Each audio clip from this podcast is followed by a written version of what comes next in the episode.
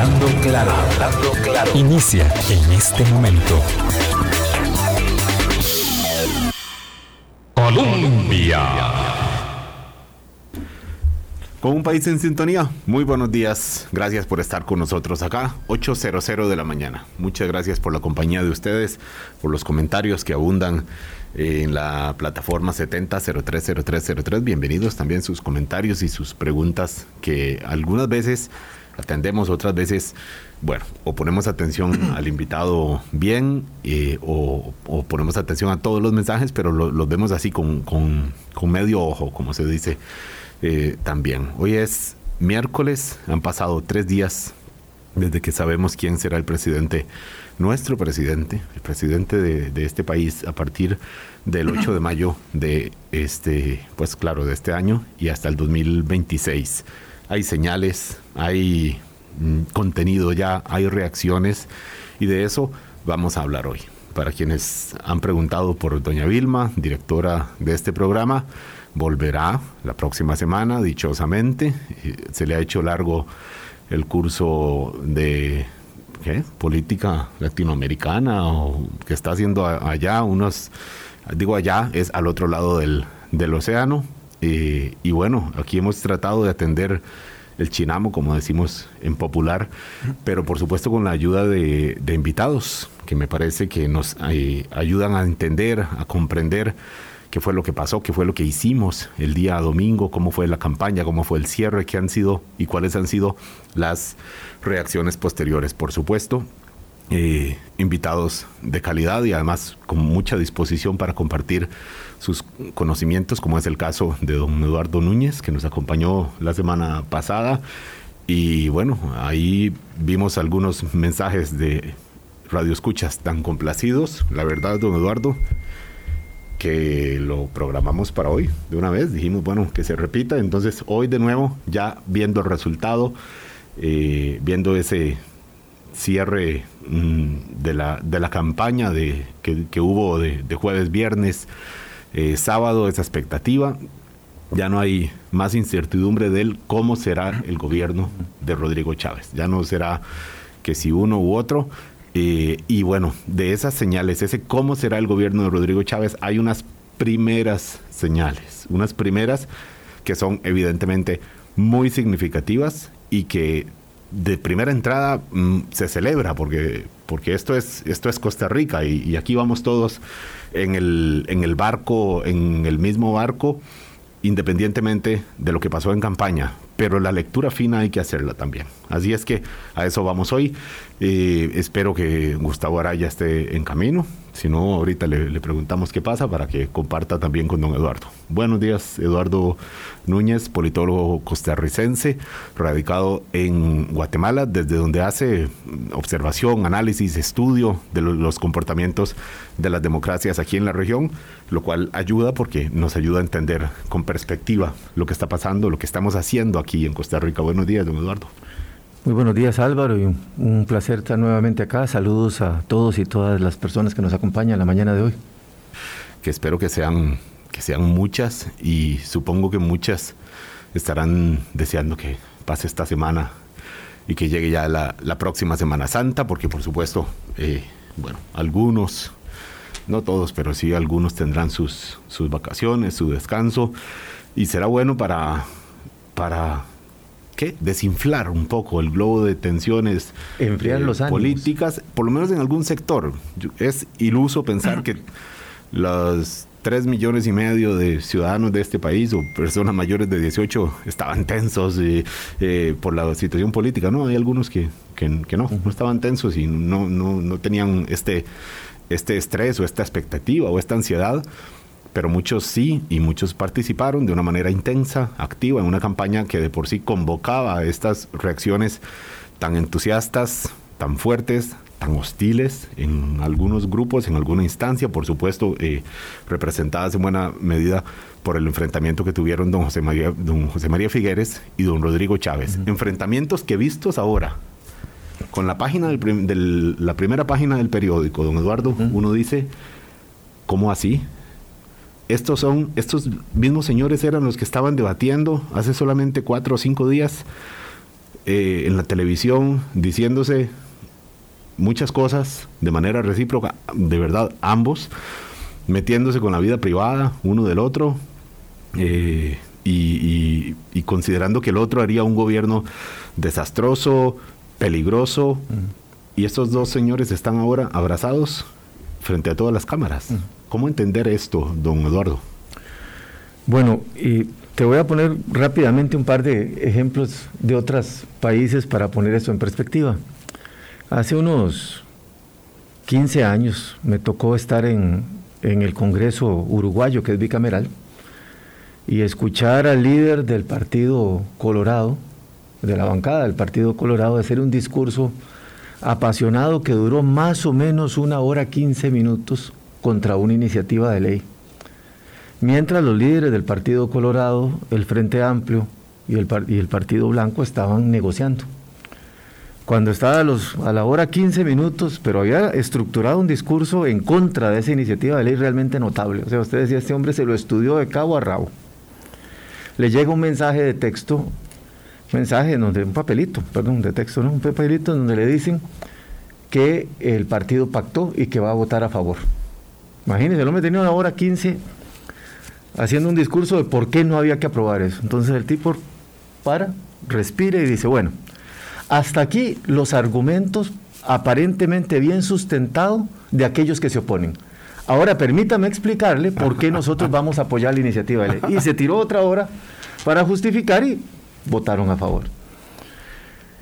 Eh, de, la, de, la, misma manera, aquí más en la vecindad, en Guatemala, un diputado que ha sido diputado durante seis o siete periodos, casi todo el proceso post-transición a la democracia, es famoso porque es muy polémico y muy, ácido en los ataques.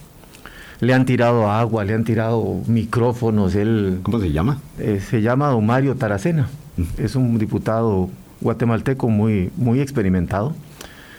Y don Mario una vez me explicó, bueno, se, va, salía del Congreso y al final con las personas que había polemizado, incluso se habían atacado cruentamente, este, eh, se iban a tomar un café o hablaban con absoluta naturalidad. Y yo le pregunté exactamente lo mismo, pero dime, acabas de tirarte los platos encima con esta otra señora y, y ahora me dice, mira, lo que hay que entender es que la política tiene mucho de actuación. Uno cumple un papel y el papel normalmente está asociado con canalizar aquellas expectativas o aquellas demandas que uno percibe, ¿verdad? que la gente tiene en relación con el papel que uno va a cumplir. Pero eso es un papel. Cuando nos bajamos del escenario como un actor, somos dos individuos que tenemos que convivir. No estoy justificando ni queriendo decirle a la gente que, que, que esto es normal o que es admisible o no, sino que hay que poner en perspectiva los tonos de las campañas electorales. Las campañas son una gran puesta en escena esa puesta en escena. De todos los partidos, De todos los partidos. Es que no, quisiera que alguien piense que estamos, eh, digamos, criticando el tipo de campaña específicamente de Rodrigo Chávez o de José María Figueres. Sí. No, no. Todos montan un, escenario. Los 25 que participaron, algunos con más recursos, otros no lograron ni montar el escenario, pero, pero el, el afán es ese. Sí. Y lo que hace normalmente las campañas es hacer una lectura del estado de ánimo social. Y, busca canalizar ese estado de ánimo social y se le asigna al candidato o a la candidata determinados mensajes, determinados gestos, determinadas actitudes, incluso comportamientos. No sé si ustedes recuerdan años atrás la campaña de don Abel y, de don Rolando, cuando en los debates don Abel se movía eh, de su atril y se le paraba al frente a Rolando Araya y no le dejaba hablar. Era romper las reglas. Eh, Creo que a final de cuentas lo que vimos en esta campaña fue mucho eso. Habían estrategias y para la segunda ronda la estrategia apuntaba a polarizar eh, de manera lo más extrema posible. Radical. Y una de las opciones, ¿verdad? La del hoy señor presidente, don Rodrigo Chávez, lo que hacía era estimular la demanda de cambio que está establecida en la política costarricense. Que está ahí en Ahí está. Que está ahí. y no es nueva. Por eso cuando a mí me dicen que qué sorpresa, porque muchos amigos de fuera del país, de otros países me escriben qué sorpresa, ahora Costa Rica eligió como, como ha sido presentado internacionalmente, una persona populista, etcétera, todos los rasgos que le han asignado al, presidente, al señor presidente electo. Pero a final de cuentas, lo que está ocurriendo en Costa Rica no es nuevo. En la sociedad costarricense, por lo menos los que van a votar y las que van a votar, han estado votando por un cambio político. Primero lo vieron reflejado en su momento en el PAC y votaron por don Otón, aunque no ganó las elecciones. Luego lo vieron reflejado nuevamente en el PAC y votaron por Luis Guillermo y ganó las elecciones. Hace cuatro años votaron por don Carlos y por don Fabricio. En el fondo también una y el cambio está asociado con la idea de que la política tradicional, entiéndase los partidos, Liberación y la Unidad, ya no representan los grandes cauces que canalizaban las preferencias electorales y las necesidades de las personas. Y esa demanda de cambio está ahí y creo que eso fue lo que hizo don Rodrigo. A algunos nos puede gustar o no el método, nos podemos coincidir o no con el tono, lo que ustedes quieran, eso es perfectamente debatible, pero buscaba canalizar eso. ahí es indudable que el ganador, obviamente el ganador electoral es don Rodrigo Chávez, pero el, el ganador de la, lectura del terreno, eh, eh, ahí, eh, ahí está el acierto de la campaña de Rodrigo Chávez. Porque hay dos datos, don Eduardo, de los resultados del domingo que me parece que reflejan un, algo en la misma dirección. Ese 52% de los votos válidos, 53 casi, que obtuvo don Rodrigo Chávez, y ese 43% de abstención, ¿verdad? De alguna forma pueden representar, representar más o menos lo mismo. Algunos consideraron que era absteniéndose, o tal vez ni siquiera lo reflexionaron, sino que, se abstienen ya por, además por costumbre. Alguna gente dice, no, yo no tengo años de no votar, según en qué zonas, sobre todo. Y luego eh, algunos dijeron, no, aquí vamos contra el funcionamiento del sistema, contra las élites, contra los, comillas, grupos poderosos, eh, contra la política tradicional y entonces el, el, el, el dilema era si abstenerse o votar por Rodrigo Chávez. Por eso es importante cuando hablamos de las encuestas, de que si la abstención o no, de que si la indecisión y la posibilidad de que algunos se fueran a volcar por eh, José María Figueres, por el perfil de estos indecisos, entonces parece que lo que se está expresando y cuando uno ve el mapa de apoyo para Rodrigo Chávez, calza también mucho con el mapa de apoyo de la abstención electoral. Entonces, en esas zonas, los que votaron, votaron de manera muy fuerte por don Rodrigo Chávez. Y decíamos el lunes que estaba aquí don Rodzay Rosales, el centro, el puritito centro, fue el que le dio alguna ventaja a Figueres, insuficiente para compensar lo mal que le fue en el resto del país. Entonces es como que se va empequeñeciendo el centro del país. Y, y, entonces uno dice, esta lectura que hizo de la campaña fue la más acertada. La más acertada. Dice, hay un enojo popular, cuánto, dónde, contra quién. Listo, esa bandera tomó. Y esa bandera fue la que lo hizo celebrar el, domingo por la noche. Pero, don Eduardo, inmediatamente, en la misma celebración, porque es que el acto es así, un poquito después de que don José María dijo, Costa Rica habló, felicidades don Rodrigo Chávez, presidente, sale ya el, el, muestras por primera vez su rostro de presidente electo e inmediatamente hace un discurso que muchas personas lo celebraron y me incluyo, me incluyo, Eduardo, eh, pero que al mismo tiempo uno dice también, ¡jue! ¡Qué rápido este viraje! ¡Qué rápido este giro! Es quizás ahí el punto que quisiera preguntarle, eh, ¿cuán...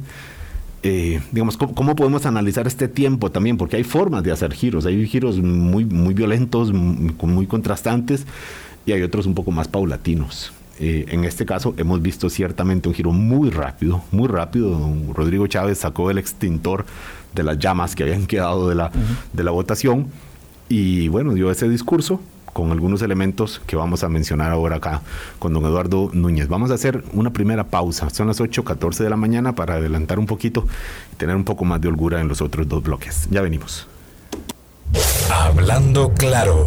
Colombia. Con un país en sintonía 8, 17 de la mañana. Don Eduardo Núñez hoy con nosotros, politólogo costarricense que ve mm, usualmente los acontecimientos acá en nuestro país desde afuera y los ve en, en comparación con, con, la región centroamericana. Y también Gustavo Araya, que está entrando en este preciso momento a la cabina. Adelante, Tavo, eh, a la cabina de mm, Radio Colombia 98.7. Eh, una emisora que llega a todos los rincones. Y me he dado cuenta eh, últimamente con algunos mensajes de dónde nos escuchan. Eh, allá pegaditos a la frontera norte, pegados a la frontera sur y muchísimo más allá también. Estoy seguro que hay costarricenses que están residiendo afuera del país, algunos votaron, otros no, eh, que quieren saber qué es lo que está pasando aquí porque muchos costarricenses, de, realmente los pocos que emigramos relativamente en comparación con otros países, mantenemos, eh, dejan aquí el ombligo eh, y la, la familia y, no, no, es que se desconectan y quieren saber qué es lo que está pasando aquí en Costa Rica. Bueno, estamos tratando de hacer esta lectura. Dejamos que respire un poquito Gustavo. Con, con su café negro, muchas gracias Lady. Decíamos, don Eduardo Núñez, que la lectura más atinada del terreno electoral, evidentemente la hizo el equipo de, don Rodrigo Chávez, eh, o él como candidato, o el partido. Bueno, aquí ya es, nos podemos poner un poco más precisos, pero bueno, es lo que le da el resultado. E inmediatamente hace una lectura también, quizás correcta, para hacer este viraje con el discurso inmediato de la noche electoral y decir, bueno, ya hice una lectura correcta del panorama electoral, ya tengo los votos, sí, don Tribunal Supremo de Elecciones, soy el presidente electo, listo, ahora, ahora hago la lectura de la gobernabilidad. Y entonces en un ejercicio de realismo hace un discurso como este. ¿Podemos entenderlo así, don Eduardo? Sí, mira, sin duda, si, si, aceptamos como válida la tesis de que don Rodrigo lo que canaliza es la demanda de cambio político, que ya estaba presente en el país y que se ha reflejado en elecciones anteriores. Votando por don Carlos, por don Fabricio, por don Luis Guillermo, por don Otón en su momento también. Esa, esa expectativa de que hay, tienen que haber nuevos canales de expresión de las preferencias político-electorales. Perdón, Eduardo, recuerdo una vez una entrevista cuando trabajaba eh, hace 20 años, imagínense, que entrevistamos a Otón Solís y el título de esa entrevista que le pusimos fue Denme una oportunidad y si no, vuelvan a Liberación o al PUSC. Ese fue el título de la entrevista. Claro, en ese momento Liberación y el PUSC eran las únicas otras dos alternativas que, había. Eh, Messi ha pasado agua bajo el, bajo el puente, que ahora ya ni Liberación ni PUSC, un partido que nadie, por supuesto, se imaginó con, con este progreso social democrático. Continúe, perdón, don Eduardo. En ese sentido, si damos por válido eso, ahora, digamos, esa, esa demanda de cambio se decanta por una alternativa a Liberación Nacional, un partido emergente, un candidato completamente emergente también, para decirlo de una manera cuidadosa, y a final de cuentas, eh, esa persona alcanza la presidencia. Entonces aquí hay dos caminos. Cuando usted ve América Latina, usted hay dos caminos cuando llega un outsider al poder. Uno es el camino del antisistema. Voy contra el sistema y lo voy a dinamitar el camino que en su momento ha seguido, por ejemplo, el presidente Bukele en El Salvador. Que es decir, yo represento el cambio, entonces tengo que transformar el sistema y va contra el sistema. Y estructura una narrativa de eh, transformación. Eh, la palabra sería de refundación del país, de refundación institucional del país. Es una aspiración eh, que hace empatía digamos, con una mayoría, para hablar específicamente del caso. No es arreglar las cosas, sino rehacerlas. Rehacer las cosas. Es un poco la perspectiva. El otro camino es el camino que vos planteas, el de la gobernabilidad. Es cuando uno analiza cuál es el músculo que tiene para impulsar el cambio. ¿Cuál es el músculo real? ¿Cuál es la densidad del brazo, digamos, para en el pulso para impulsar el cambio tenés? Y en ese sentido, digamos, desde mi perspectiva, tenemos un presidente electo que ganó sin ninguna duda, o sea, ganó bien, sin ninguna duda, sin ninguna sombra de duda. Pero un presidente que no tiene la primera minoría legislativa, un presidente que no tiene un partido político estructurado, sino es un partido político de reciente creación, un presidente que carece de cuadros para gobernar, un presidente que además tiene que gestionar ahora la expectativa de cambio que le permitió ganar las elecciones Ese es el punto para mí. Y, tiene entonces que hacer un juego, una lectura estratégica, no una lectura de coyuntura. Ojalá de coyuntura yo seguiría, digamos, eh, echándole, decías vos, eh, un poquito de combustible, digamos, al ánimo social de cambio. Y me parece que los primeros gestos del presidente electo apuntan fundamentalmente a construir un marco de gobernabilidad que le permita eh, asumir el poder con una relativa tranquilidad y con una agenda mínima razonablemente estructurada, porque además recordemos que a partir de la última reforma constitucional el Ejecutivo tiene iniciativa los primeros tres meses del nuevo periodo.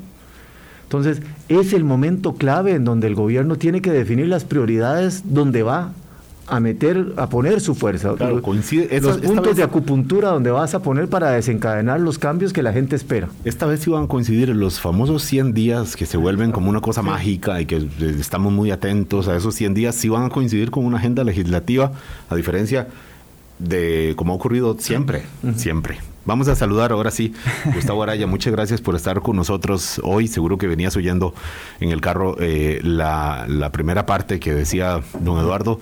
Y decíamos del, viraje, yo creo que cualquier persona, hasta, hasta el que no quisiera verlo, lo ve, el viraje tan rápido en el tono de, del discurso de don Rodrigo Chávez. Yo, yo, aquí me alejo un poquitito, vamos a ver, eh, ayer, ayer me llamaba la atención un colega precisamente me, y me dijo algo que le voy a agradecer toda la vida. Me decía, salite del síndrome de mirarse al ombligo. O sea, ver el proceso de la campaña electoral, juzgarlo por eh, solamente la final de fútbol, pero los dos partidos que llegaron a la final, es, digamos, una, para mí, una visión, ahora la entiendo, como, bastante más reducida de lo que debería ser. Como leyista estoy de acuerdo con eso.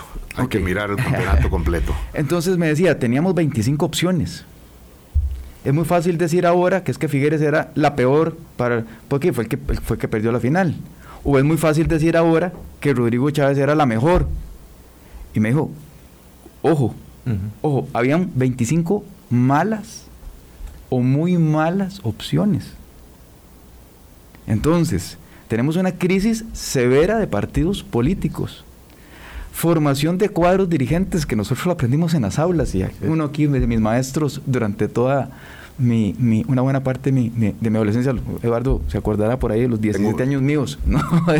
Tenemos aquí al profesor y estudiante y alumno. Cuando te llevaba solo un par de años, entonces. este, estudiábamos que los partidos políticos hacían eso, y formaban cuadros dirigentes. Dígame, ¿en cuál partido se está haciendo?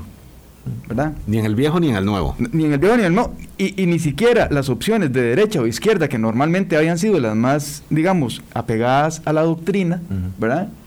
lo han hecho. Lo han hecho. O sea, hay gente que se queja de que José María Figueres ha sido tres veces eh, candidato a presidente. Bueno, ¿cuántas veces ha sido José María Villalta? Si no es presidente, si no es candidato a presidente, es, diputado. El Frente Amplio depende de la candidatura de... ¿Verdad? Entonces, entonces tampoco han habido ahí, ¿verdad? y, y creo que eso es importante. Lo segundo, la canalización de demandas sociales. Y aquí es una canalización de demandas abierta. Y aquí, y aquí creo que hay un peligro, ahorita lo, menciono. Tampoco se hace. ¿verdad? Eh, y por otro lado, la formación o configuración de modelos, ¿verdad? Que antes se llamaban de carácter ideológico, pero yo diría que ahora son programáticos, porque tiene que ser un, alcance mucho, mucho más reducido que los ideológicos, tampoco se forma. O sea, si ustedes preguntan hoy, ¿cuál es la ideología del Partido de Liberación Nacional? Depende del candidato me lo preguntaron, Me lo preguntaron para los medios que colaboro afuera. Me decían, bueno, ¿es de centro, arriba, derecho, izquierda, centrista, socialdemócrata? Depende. Depende. depende. Esa es la respuesta. Bueno, ¿cuál es la ideología del Partido Progreso Social Democrático? Entonces, el Partido Progreso Social Democrático no tiene ninguna de las tres características tampoco. Entonces, no es que hayamos. Ahora bien, fue la que, le, digamos, es, como una final ganar por penales lo acaba de decir Roberto Gallardo. No es el mejor, no es que tuvo la mejor estrategia, no, no, es que se fue a los penales y en los penales de ahí, es otra historia.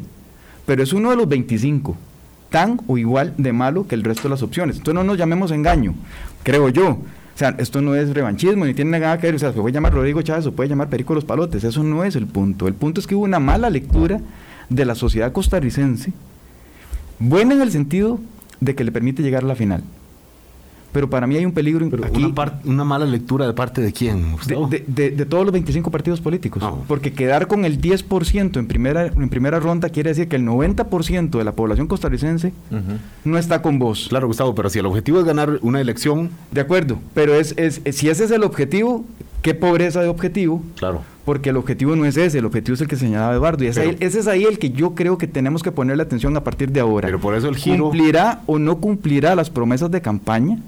Claro, es por- pero perdón, Gustavo, por eso el, el giro que mencionábamos, porque el, obje- el objetivo de una campaña es ganar la elección, punto. Sí, sí, O sí, sí. tener los más diputados posibles, ya lo logró. lo- te lo- Inmediatamente el objetivo siguiente es la gobernabilidad. Te lo pongo en un, en un campeonato nacional de fútbol. El objetivo es llegar a la final, ¿sí? Y ganar la final, sí. Eso quiere decir que la Liga o Saprissa son equipos que uno dice, wow, estamos para ligas internacionales, ahora sí écheme a cualquiera, ¿no? No, pero para, Es- es- es para que el de- contexto sí. Claro, de lo que hay, pero por eso te digo, hay que salirnos un poquito del síndrome de mirarnos al ombligo. De lo pésimo que había, de sí, algo tenía que ganar. Pero, pero lo que ganó fue también bastante mediocre. Y entonces, ahora la prueba de fuego no está en ganar. El triunfo está en si efectivamente la promesa de cambio llega. Porque si no tenemos entre de cuatro años, algo peor. Y algo peor, y ahí En términos de la oferta que en hay. términos de la oferta y en términos de la, de la realidad para la población costarricense que esperaba ese cambio. Algo que decía el colega Daniel Calvo, nos estamos guatemalizando, decía él, un poco si- sin, sin detrimento de lo que sucede en Guatemala, pero es eso, ¿verdad? Finalmente votan poblaciones muy bajas en términos de... Entonces el sistema político tiene muy, muy bajo apoyo también, llegan gobiernos con muy bajo apoyo popular, no realizan los cambios y lo que se sucede es una pauperización paulatina del sistema político y del país en términos Considerando que, que así fue la campaña, así fue el resultado, y esto es lo que hay, y este es el electorado que hay, que somos, porque queremos insistir en que eh, la clase política y los partidos son, son, y los queremos ver en tercera persona. Bueno, esto es lo que hemos permitido o construido o, o- o- o apoyado, ¿verdad? No, no sabemos según quién. Pero considerando eso mismo, considerando que este fue el resultado que ya está, entonces podemos entender que sí es, era eh, urgente este, este Claro, giro diferente, eso este, sí. este giro en el discurso. Eso sí, Gustavo. eh, eh, eso sí, eso sí, porque aquí hay, aquí hay que, aquí hay que guarecernos un poquito en el sistema que, que- que nos, que nos da, ¿verdad? Nadie envenena el agua del pozo del cual se alimenta. Entonces no podés llegar a, a destruir la institucionalidad, porque eso es de, eso nos alimentamos todos, ¿verdad? Incluido la persona que, que, que esté en el poder.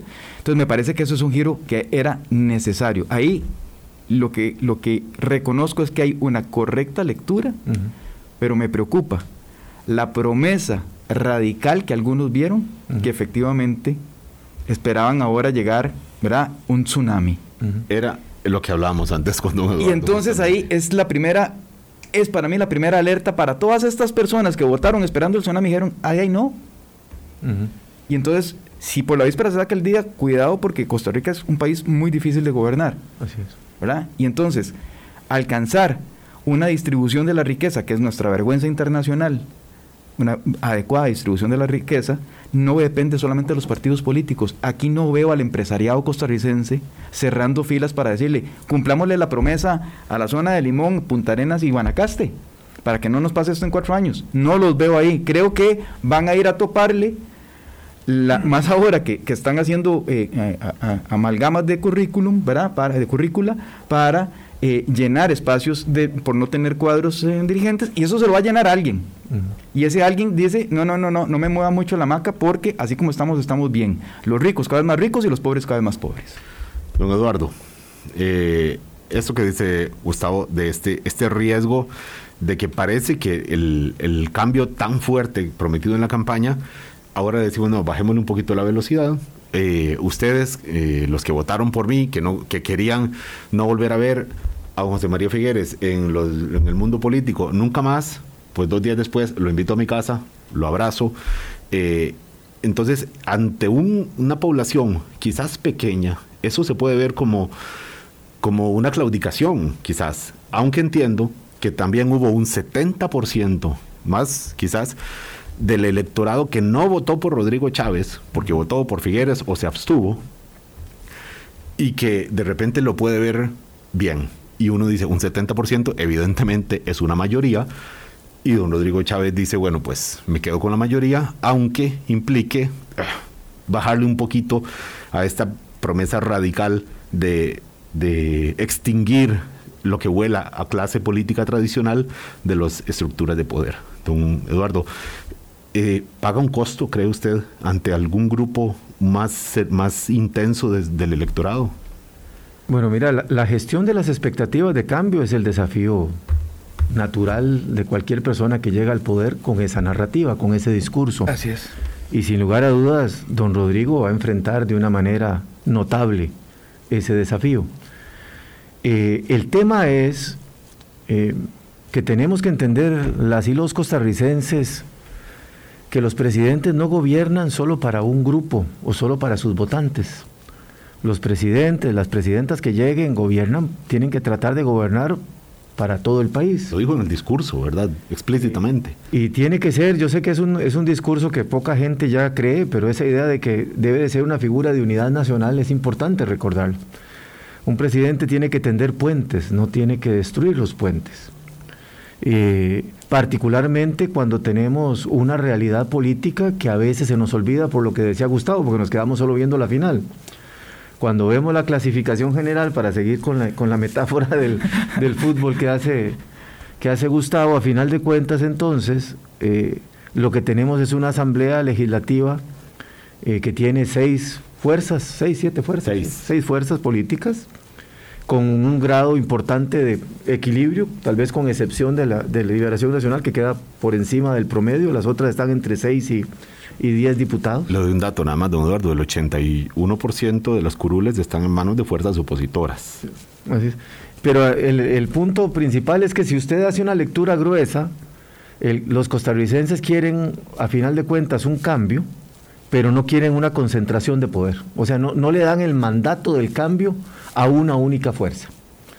Si, si, si, quisiéramos evaluar la lectura global de los resultados electorales, pensando no solo la segunda vuelta, sino la primera y el resultado legislativo, diríamos que en el fondo hay un, número mayoritario de costarricenses que le está pidiendo a las élites políticas de este país que construyan acuerdos robustos para atender los problemas del país. Eh, y yo creo que los primeros gestos políticos del señor presidente y también los gestos del líder del Partido Liberación Nacional en la práctica, el, el, el presidente Figueres, es de decir, bueno, entendemos el mensaje, tratemos de construir puentes. ¿Significa que no va a haber tensión? No, por supuesto que va a haber tensión. Por supuesto que va a haber diferenciación. Por supuesto que va a haber contraste. Y eso es sano, porque eso es una sociedad democrática.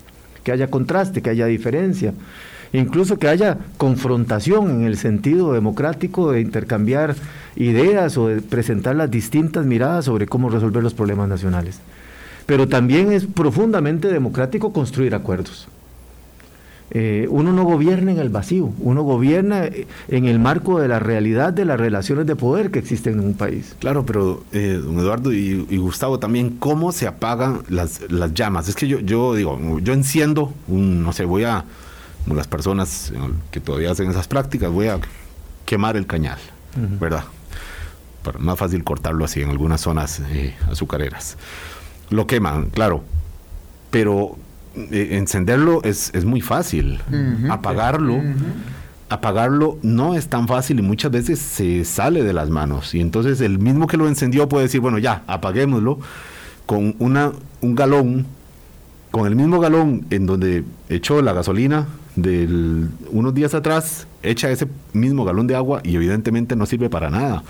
Entonces, eh, queda en los grupos y en las redes sociales, que son, de, son un terreno combustible, evidentemente, de, de para to, en todas direcciones, queda esta, estas temperaturas altísimas discutiendo mientras los dos eh, ex rivales eh, bueno, se, se, dicen cosas buenas, prometen uh -huh. que van adelante, que, que eh, conversarán con las fracciones. Las fracciones se reunieron ayer mismo en la tarde, dicen que están abiertos a la, a la negociación, a la agenda, que se reúnan, bueno, eh, en una camaradería.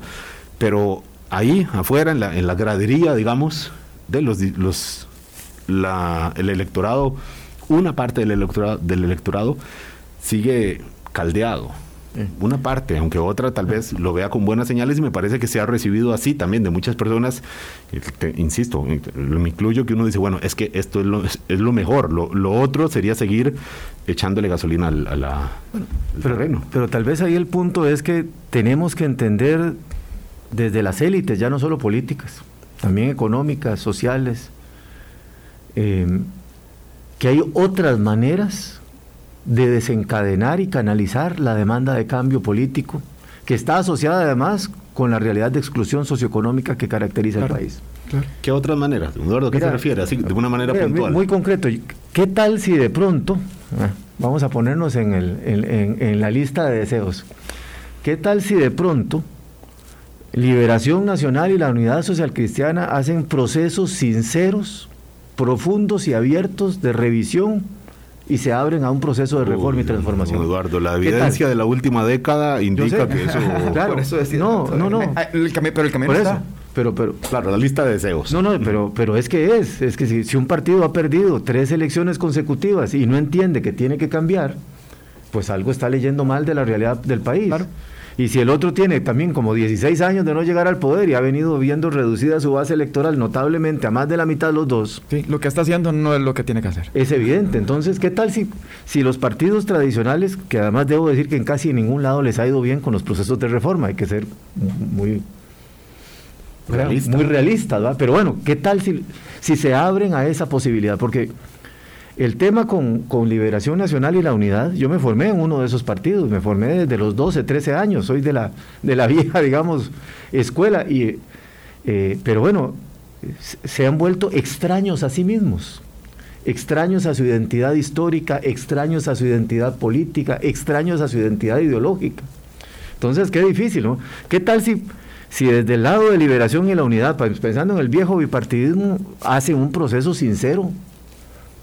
De reforma. A, fuerza de, la factura que han pagado. Pero también del otro lado, ¿qué tal si los costarricenses demandamos a los partidos nuevos que se piensen como partidos y no como aventuras personales e individuales? Claro. ¿Qué tal si les pedimos mirada de conjunto?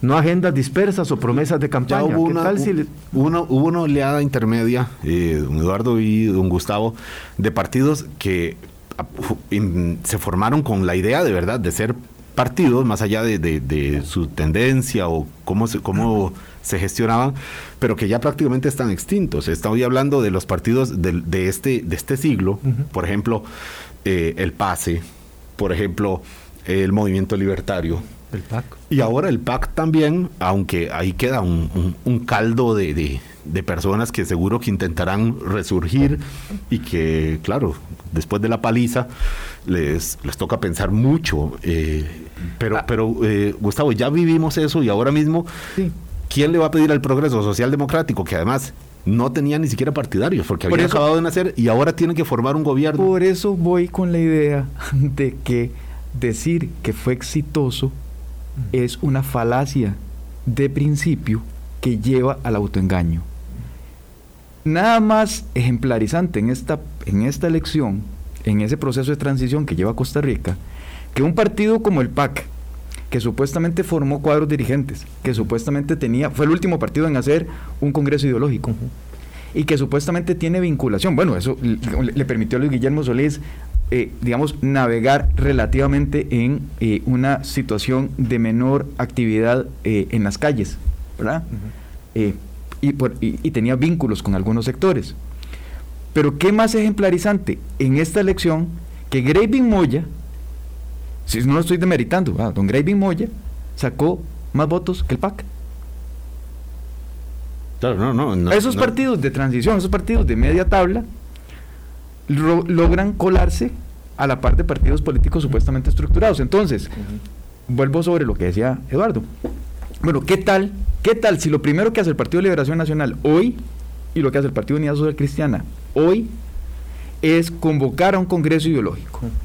No estoy diciendo hacer cambios de, estructura partidaria, porque eso va a llevar su ratito. Van a ver, don, don, don, eh, don Daniel Oduber, que en paz descanse, tenía una frase, no me acuerdo cuando estábamos jóvenes, y llegó un, amigo y colega eh, muy, muy entrado ya en, la política universitaria especialmente, y le dijo a don Daniel Uber en una mesa, yo a usted lo voy a quitar de ahí.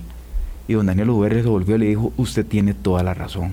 El otro se vuelve y le dice, eh, yo lo voy a quitar. Y dice, no, no, no, no, no, entiéndame bien. Usted para que esté aquí tiene que quitarme. Y en política es así. Entonces yo vuelvo, además, un congreso ideológico por parte de algunos de los partidos para que tengamos claro qué son. Claro, pero es que... Voy con lo segundo, perdona nada más muy rápidamente. Cambios en la dirigencia. Definitivamente. Ya se demostró la falacia que la dirigencia territorial no funciona. ¿ah? Eh, ayer lo hablábamos, hoy lo volvimos a hablar. 44 municipalidades en, manos de Liberación Nacional, más de la mitad de las, de las, eh, alcaldías de este país, Solo en 14 el Partido de Liberación ganó. O sea, eso quiere decir que las alcaldías no mueven gente. El, territorio no se mueve por lo que tengan los partidos políticos a nivel territorial. Y si tenemos a cambio de eso participación ciudadana, que no solamente exige, sino que efectivamente participa, se involucra, se mete en los partidos políticos, pero como decía don Rodolfo Solano Fila, que fue creo que maestro de, de los dos, tanto don Eduardo conmigo, Rodolfo Sonaro Fía decía, este, es que aquí en Costa Rica nos hemos acostumbrado a pedirle a los partidos políticos aquello que nosotros no damos. Les pedimos que sean cambios, pero nosotros no nos quitamos. Les pedimos que tengan un pensamiento, pero la población no lo hace. Les pedimos... Entonces, yo creo que necesitamos una ciudadanía también diferente. No volvamos la cara solamente hacia los partidos políticos, porque es muy fácil señalar al equipo de fútbol. Y si las graderías están vacías, si no hay militantes, si no hay socios, si no se meten en la, la dirigencia. O sea, esto funciona. Bases menores. esto funciona integralmente. La democracia no funciona solamente, no es, no es solo responsabilidad de los partidos políticos. Claro, pero el, el, el gobierno que empieza empieza con, este contexto de muy baja participación de partidos en las, en las ruinas o de partidos completamente nuevos, pero que son eh, eso, un, vehículo nada más que permitieron a Rodrigo Chávez, que recordemos que anduvo buscando partido político donde alojar su, y aspiración presidencial. coalición. Eh, y coaliciones, incluso con algunos partidos de, de la política tradicional, digamos, o liderados por políticos muy tradicionales hasta que llegó acá y entonces, bueno, este discurso que le, es eficaz y, le, y le da el triunfo, e inmediatamente dice, bueno, ahora el objetivo es otro, vamos a la gobernabilidad. Y mucho de eso, no todo, no todo, pero mucho, depende de la Asamblea Legislativa. Y ya hay señales de las ambas bancadas, no solo eh, las dos eh, de los partidos que acabaron llegando a segunda ronda, sino de otras bancadas también, de las otras cuatro, que él ayer en la reunión con don eh, José María Figueres, don Rodrigo Chávez, se, tuvo el, tino de mencionar, hey, sí, aquí estamos nosotros dos, pero entre nosotros dos sumamos solamente 29 votos. Eh, y alguien diría, bueno, eso es una mayoría simple. No, no. No, necesariamente. Porque además, suponiendo que estarán todos alineados y que no habrá, y no, habrá deserción de algunos. Y, ya empezó, y ya empezó teniendo algunas diferencias el propio Partido Progreso Democrático llegando a Veamos esas señales de las bancadas al volver de la pausa. Son las 8.45. Eduardo Núñez y Gustavo Garaya hoy con nosotros. Hablando claro. Colombia. Con un país en sintonía, 8.47 de la mañana. Vamos a aprovechar seis minutitos que nos quedan, siete, eh, para, para ver estas señales que también dan las fracciones legislativas, específicamente el Progreso Social Democrático, ya elegida doña Pilar Cisneros cómo no, figura referente de esta campaña eh, como jefa de fracción, de esta fracción de 10 diputados y diputadas, y la jefa de fracción del Partido de Liberación Nacional será doña Katia Rivera, presidenta del partido, y de una vez lanzan la carta. Rodrigo Arias para presidir el Congreso a partir del primero de mayo. ¿Qué lectura podemos hacer eh, eh, así un poco express ya, don Eduardo? Bueno, mira, es lo mismo, ¿ah? es construir condiciones de gobernabilidad. Yo escuché ayer a doña Pilar de una manera muy pragmática decir que en la Asamblea todo hay que negociarlo, todo se negocia y que van a abordar básicamente como bancada en esa perspectiva de construir acuerdos. El gesto de liberación nacional es lo mismo, tender algunos puentes, buscan una figura establecida políticamente, experimentada, en este caso Rodrigo Arias Habrá que ver si al final consigue los votos o los acuerdos para, para liderar la Asamblea Legislativa o no. Pero tal vez, em, Álvaro, em, lo que yo quisiera remarcar es una idea, eh, ya que tenemos poquito tiempo.